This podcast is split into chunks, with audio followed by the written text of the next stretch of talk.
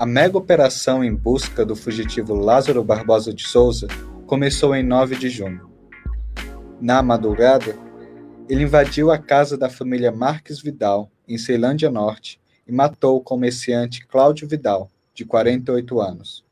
Além disso, ele também matou os dois filhos de Cláudio, Gustavo, de 21, e Carlos Eduardo, de 15. Em seguida, Lázaro teria sequestrado a esposa de Cláudio, mãe dos rapazes, Cleonice Marques, de 43 anos. O corpo dela foi localizado três dias depois, sem roupa, em um córrego próximo ao sol nascente. Depois de cometer os assassinatos, Lázaro escapou. Na fuga, invadiu outras quatro propriedades e fez, ao todo, 12 reféns. Três foram baleados, mas sobreviveram. Em uma dessas incursões, Lázaro trocou tiros com um caseiro. Em um outro episódio, atingiu um policial no rosto. A vítima passa bem. A força-tarefa que busca por ele conta com 270 profissionais das polícias civil, militar, rodoviária federal e federal.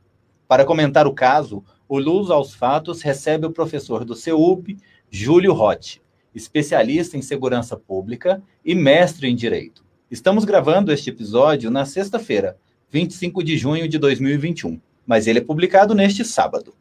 Eu sou Edson Henrique Pérez. Eu sou Guilherme Marinho e o Luz aos Fatos especial sobre o caso Lázaro está começando.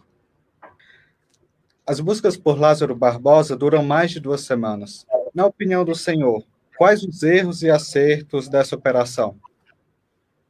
Bom, inicialmente é, houve uma precipitação e uma vibração até justificáveis. Essas, essa precipitação e essa vibração são justificáveis, porque é, a polícia, logo após o cometimento de um crime, ainda mais um crime daquela gravidade que foi cometido em Ceilândia, normalmente sai no encalço, sem qualquer planejamento, e a vibração é colocada como primeiro objetivo nessa perseguição. Mas, é, logo em seguida, nós tivemos lá reunidos mais de 200 homens numa busca ostensiva. E, a partir daí, passou-se a fazer um planejamento. Essa falta de planejamento inicial, que foi por ocasião dessa vibração, com a concentração lá, estabelecendo lá um ponto de referência, o cerco realizado, é, não foi mais desculpa para a não localização do Lázaro. Eu entendo que um, o que dificultou a, a, localização é que, primeiro, Lázaro é oriundo daquela área, tem conhecidos na área, conhece a área, e ele estava, portanto, em vantagem, sempre um passo à frente da polícia. Outro motivo é que a polícia concentrou o cerco só em buscas ostensivas. Entendo eu que, se ela tivesse é, feito também o que a gente chama na polícia de uma técnica chamada de campanas, ou seja, se colocado de forma velada, de forma disfarçada nas propriedades, até mesmo ali se disfarçando de caseiro, de proprietário da fazenda, de trabalhador na fazenda, ou mesmo nas margens de rios e córregos, locais muito comuns de se frequentar por usuários de droga, disfarçar-se de usuário de droga, talvez tivesse tido um êxito, porque a gente tem observado que o Lázaro tem buscado, principalmente durante a noite, buscado é, esconderijo nessas propriedades. Esse aspecto, inclusive, foi, foi é, confirmado ontem, né, 17 dia das buscas, quando foram presos dois é, moradores da região, possivelmente conhecidos do Lázaro, ou não, não se sabe ainda, a polícia ainda está apurando, foram presos como sendo cúmplices do Lázaro, como sendo pessoas que estavam ajudando o Lázaro. Então, entendo eu que, desde o princípio, deveria ter havido um planejamento não só para as buscas ostensivas, mas também para uma investigação velada. Por quê? Essa investigação velada, além de colocar as polícias numa forma de espera, ou seja, não só uma busca ostensiva, mas também uma forma de simulacro disfarçado em que o Lázaro poderia aparecer e aquela polícia ali disfarçada prenderia o Lázaro. porque ele buscou, nesse intervalo aí de 17, 18 dia hoje, é, tem-se notícia que ele buscou por várias vezes esconderijo, alimentos.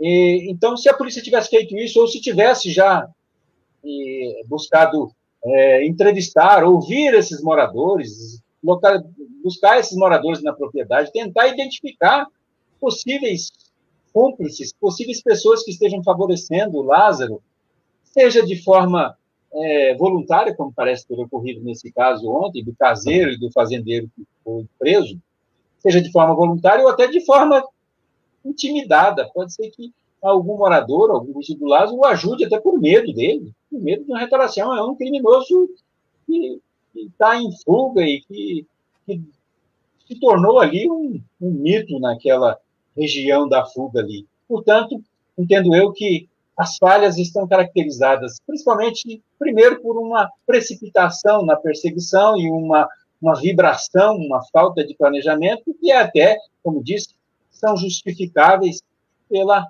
pela ânsia daquele momento de prender o criminoso logo após a prática de um crime. Não é normal a polícia agir assim, já nessa precipitação. É normal, muitas vezes, nem é normal também se fazer um cerco, uma busca assim. É normal em situações é, de buscas de perseguição de presos é que se espere, vá no primeiro momento, depois se espere um ato falho dele qualquer. Mas essa situação do Lázaro não é normal, porque havia ali o medo de que ele, nessa sequência de fuga, em continuidade ali, praticasse outros crimes, como aconteceu. Praticou, acabou praticando outros crimes. Então, tudo isso justifica esse cerco, é, essa demora que deveria ser, ter sido complementada desde o começo com uma, uma, uma fase aí, uma técnica investigativa, como disse, de ouvir, de entrevista dos moradores, de se colocar de forma velada e disfarçada nas propriedades. Mas entendo eu que isso, com a identificação dos proprietários, agora eu acho que a atuação, a estratégia já passa a contar também com essas entrevistas e com essas informações agora, eu acredito que é uma questão de horas para a captura do Lázaro. Espero, né? Espero, desde que a polícia é, concatene, concilie não só a parte ostensiva com a parte investigativa, porque nós sabemos que essa integração da parte ostensiva com a parte investigativa, investigativa é historicamente muito difícil no nosso, nas nossas instituições, nas nossas agências policiais. E é, aproveitando para falar sobre a, o disfarce, isso daí é uma coisa que somente a polícia civil pode fazer, certo? Ou a polícia militar também poderia empregar tal tática? Pois é, esse é outro grande problema, porque constitucionalmente a polícia judiciária, que é a polícia investigativa, é uma competência constitucional apenas das polícias civis. Ou seja, nós não temos é, na nossa polícia o que a gente chama de ciclo completo. O que, seria o ciclo completo? Que todas as polícias pudessem atuar tanto ostensivamente como velada, investigativamente, assim, né? E no nosso, no nosso caso, não. Por exemplo, se você comparar a polícia americana, a polícia ostensiva, que é a polícia uniformizada lá, juntamente com a polícia investigativa, essa polícia velada, é a mesma polícia, é uma polícia única. Você inicia-se na carreira policial num segmento uniformizado, podendo depois é, progredir para um, como detetive, para uma fase investigativa. No Brasil, nós não temos isso. Nós temos um segmento, um segmento preventivo uniformizado que é militar, temos um segmento investigativo, uma agência policial investigativa que é civil. E nós temos conhecimento aí já há muito tempo que há uma grande dificuldade no comando e no entrosamento dessas instituições. Mesmo dentro das instituições, nós temos é, compartilhamentos, subdivisões que dificultam essa integração, principalmente no momento desse, que não dá tempo de planejar, e criticou-se muito, no começo não havia um comando único, depois, logo em seguida, o secretário de Segurança do Estado de Goiás assumiu o comando, mas também a gente ouviu aí vários integrantes da operação comentando que, não obstante essa presença do secretário de Segurança como comando único, na prática não é o que acontece. A Polícia Civil faz o que é, o experimento da Polícia Militar também acaba seguindo seus comandantes, cada um tem uma ideia, e não há aí uma, uma força planejada, pelo menos não houve no começo. Pode ser que com as deficiências agora isso consiga estar Voltando para essa, essa força toda, né? Alguns especialistas questionam a destinação de tantos recursos na busca de pelo Lázaro. No último levantamento, a operação estava contando com 270 agentes, é, agentes e, e militares, né? Além dos investimentos que a operação exige, há também a realocação desse efetivo, que deveria estar em, em outros lugares, certo? Toda essa infraestrutura, 270 homens, é, nós poderíamos aí incluir é, os custos com alimentação, alojamento, viaturas, combustíveis, tanto para as viaturas terrestres como para as viaturas aéreas, que são os helicópteros, é, além de equipamentos diversos, rádios, telefones, etc. É, já indo para o 18º dia, realmente os custos são enormes, além da, da questão relacionada com, ao direcionar toda essa infraestrutura, todos esses recursos na busca de apenas um criminoso, desguarnece outras áreas da segurança pública.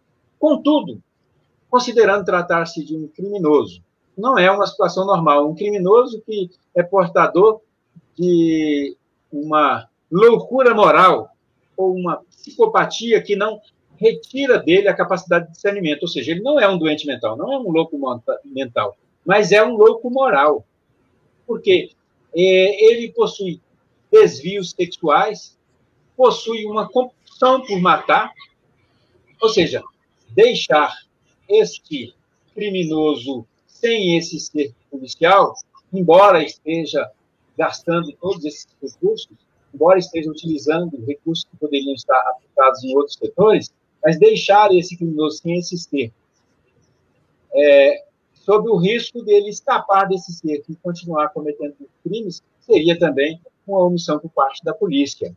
Portanto, acho que é necessário, sim, direcionar todos esses esforços, todos esses recursos na captura do Lázaro, sob pena de correr o risco que ele continue aí a sua saga por cometer crimes. Como o senhor bem lembrou, na coletiva de imprensa desta quinta-feira, o secretário de Segurança Pública, o Rodinei Miranda, disse que teria esses cúmplices, né, que estariam ajudando o Lázaro durante essa fuga. Era esperado, por esse tempo de operação, de que ele houvesse algum tipo de apoio? Era algo que se poderia supor desde o princípio, ou pelo menos um andamento mais prévio da operação? Sim, é uma essa, um planejamento operacional sempre deve pressupor a probabilidade do criminoso estar contando com ajuda, contando com favorecimento em qualquer operação. Nesse caso, como disse, como houve uma precipitação e uma vibração inicial, é, essa, essa probabilidade não foi analisada no começo. Parece-me que só agora, no 17 dia, que é, realmente chegou aí a esses cúmplices, os quais foram presos, da forma que já falamos aqui.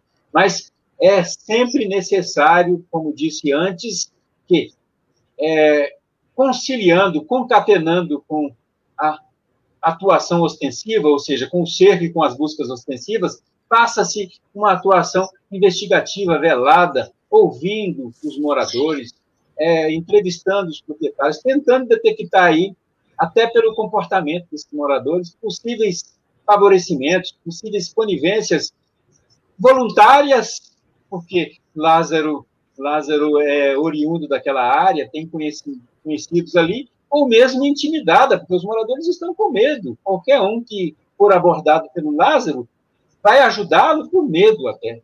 Não acredito, como o secretário de Segurança mencionou ontem, que haja aí uma associação criminosa, uma organização criminosa.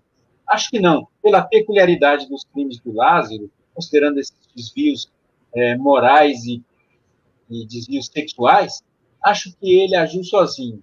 É, a conivência que se tem aí é com base uma conivência de conhecidos ou uma conivência intimidada por medo de, dos moradores da região.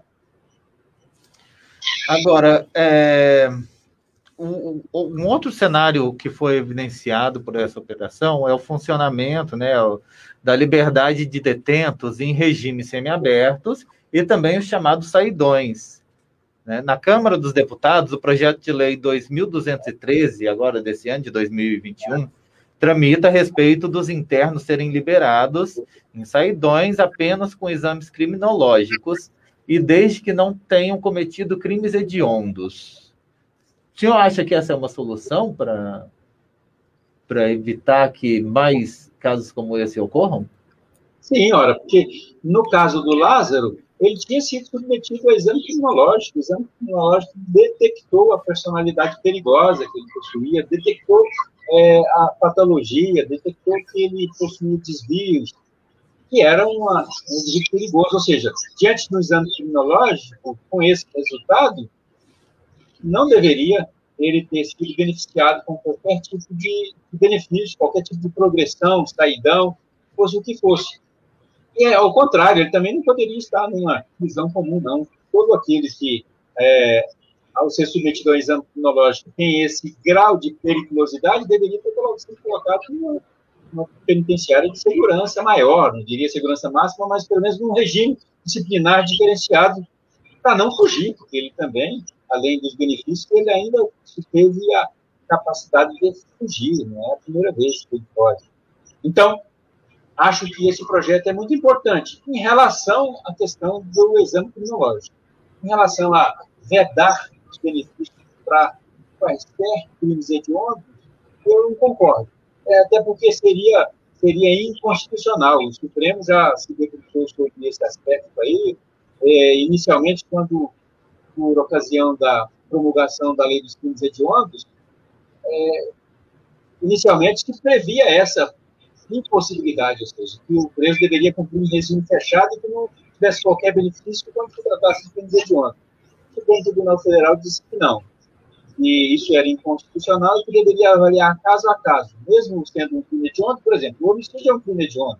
Pode ser que em um homicídio o sujeito, apesar de ter cometido aquilo no momento de violenta emoção, etc., ele pudesse ainda assim ser beneficiado com uma progressão de regimes. Então, impedir completamente a progressão de regimes, eu acho que seria inconstitucional. Agora, impedir a progressão de regimes com base em exames de periculosidade é assim.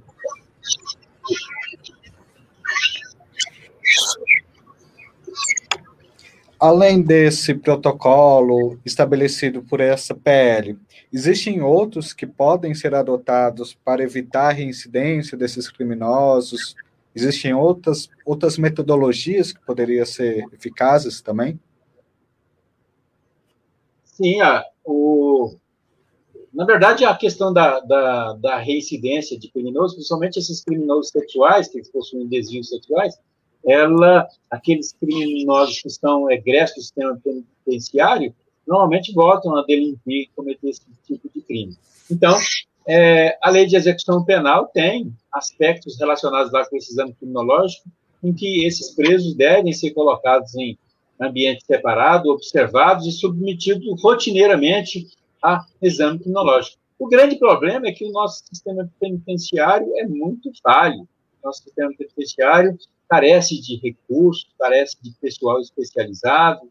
É, o, está nós acompanhamos aí toda a falência desse sistema penitenciário, com superlotação, etc, etc, etc. Ou seja, um sistema penitenciário em que o sujeito é submetido a esse grau de violência dentro do próprio sistema penitenciário, quando ele é colocado na rua, dificilmente ele terá qualquer grau de recuperação. E, para os é, criminosos que foram submetidos ao estabelecimento prisional no regime fechado, os índices de reincidência são altíssimos. Nós temos é, conseguido algum, algum grau de recuperação apenas nas infrações de menor potencial ofensivo em que, os, em que esses criminosos não vão para o sistema penitenciário. Quando eles vão para o sistema penitenciário, a cadeia do sistema penitenciário, a penitenciária, acaba funcionando como uma escola do crime.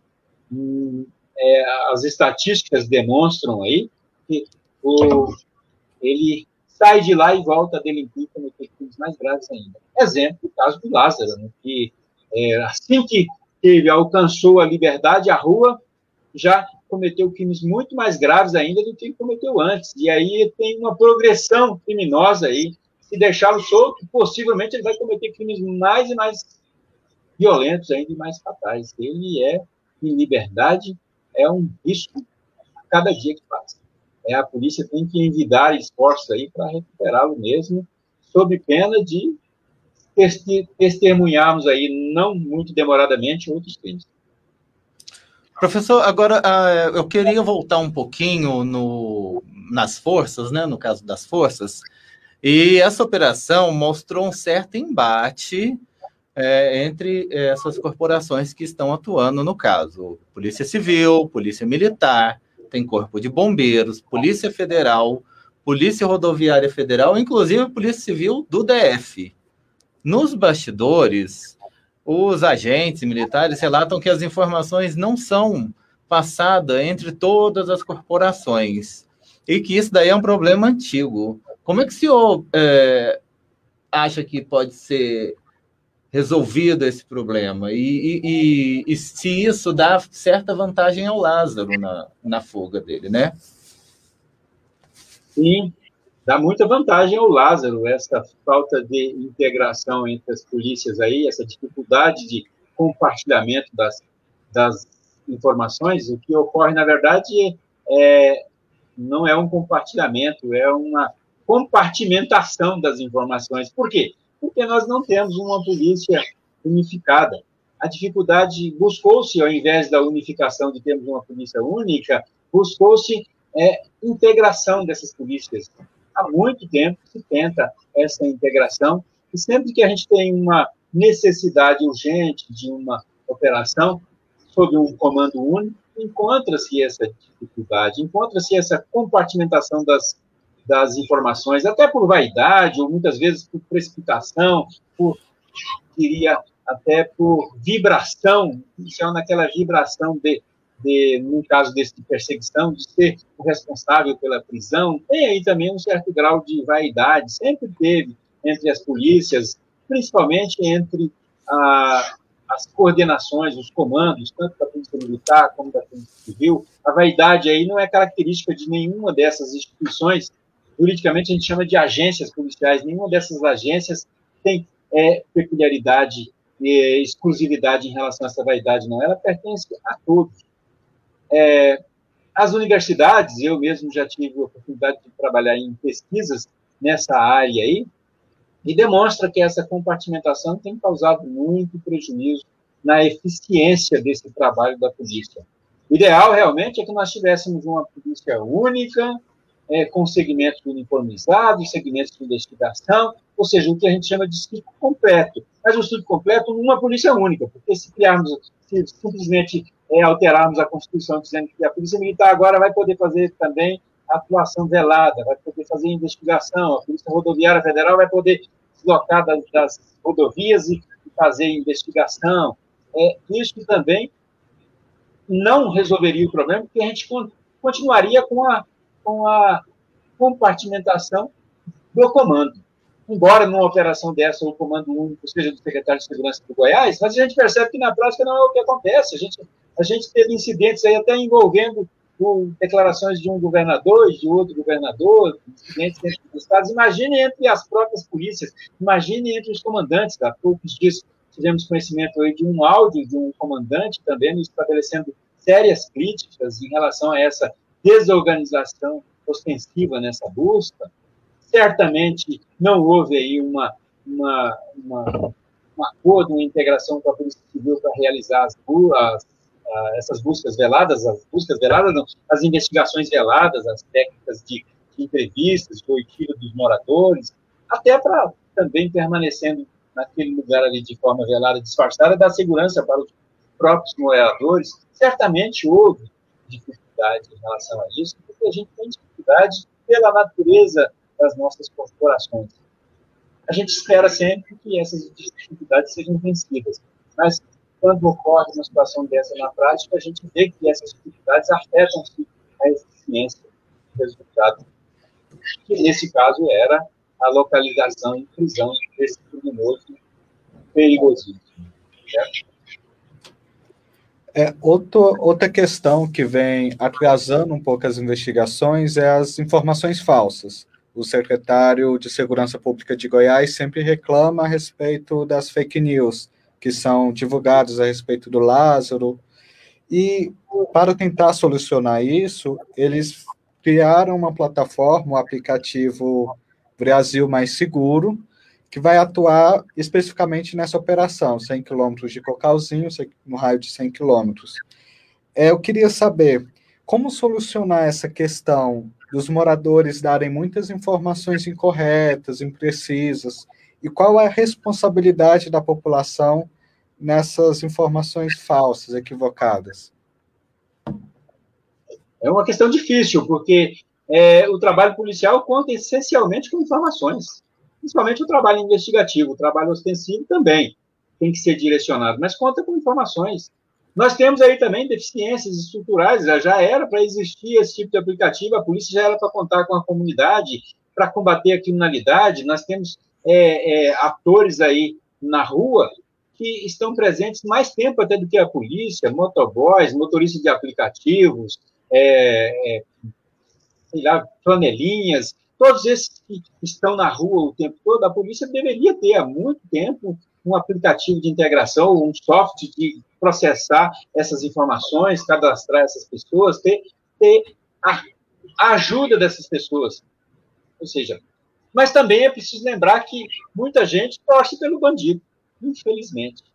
E aí, as informações também. Por isso é que eu disse que um aplicativo é, desse é muito importante. Pena que ele foi desenvolvido só agora, numa situação de emergência dessa, sem, sem ter sido testado antes, mas ainda assim é elogiável.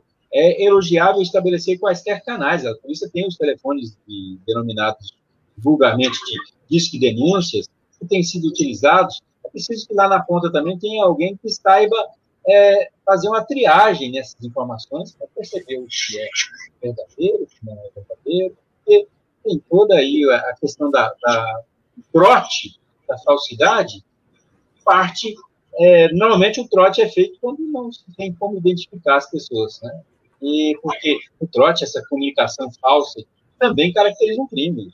O morador e o popular que queira fazer isso estará também cometendo um crime. Então, se houvesse aí um trabalho anterior, ou talvez esse agora seja, essa seja uma oportunidade, com base nisso, para a polícia estabelecer esse tipo de. Porque segurança pública é dever da polícia do Estado, mas é, desculpem, é obrigação da polícia do Estado, mas é dever de todos, né? todos podem contribuir com isso. Então, é, buscar essas informações são importantes. No momento desse, talvez pela dificuldade de se fazer uma triagem, abrir esses canais talvez acabe atrapalhando também. Eu não tenho conhecimento dos resultados, a gente precisaria de mais tempo para a gente analisar os resultados disso, embora seja elogiáveis, seja elogiável essas iniciativas, sejam elogiáveis né, essas iniciativas, mas é preciso ter também formas de fazer uma triagem nessas informações. Mas é importante, eu acho que é, ouvir moradores, não só nesses canais de aplicativo, não só telefone, mas a polícia indo lá na casa de todos, abordando todos nas propriedades, se colocando lá nas propriedades. Se a polícia estivesse, né, essas propriedades estão lá nesse local do cerco. Não é. O que consta não é um local tão grande assim, parece que envolve aí 10, 20 quilômetros, não, não podem ser tantas propriedades assim. Se a polícia tivesse desde o princípio colocada lá de forma é, disfarçada, talvez já tivesse surpreendido o Lázaro lá, como vários moradores surpreenderam. Tivemos notícia que um morador conversou com ele após ter dormido no curral. Tem uma outra propriedade que tinha um colchão em que ele passava a noite. Uma outra propriedade, ele abordou a moradora e ainda é, obrigou ela a fazer comida para ele. Ou seja, ele está mostrando a cara sempre. A polícia é que está só nesse cerco ostensivo, ainda não está é, processando essas informações ouvidas dos moradores. Parece que com essa prisão agora, eles devem adotar também essa estratégia, e com essa estratégia, eu acredito que eles consigam é, efetivar a prisão do Lázaro. Ele está ali, está cercado. Só, a questão agora é só esperar, a, sei lá, colocar lá uma estratégia de forma, uma armadilha, um simulacro, que ele vai procurar, ele vai sair e vai, porque às vezes é mais difícil tentar pegar um passarinho em voo do que simplesmente armar uma arapuca para ele. Talvez falte esse aspecto velado, esse aspecto investigativo. E daí, o que a gente comentou, né? A dificuldade em se fazer uma, um entrosamento, um compartilhamento das técnicas investigativas com as técnicas ostensivas. Professor, muito obrigado pelas considerações. Professor Júlio Rotti, aqui no Luz aos Fatos, especial Lázaro.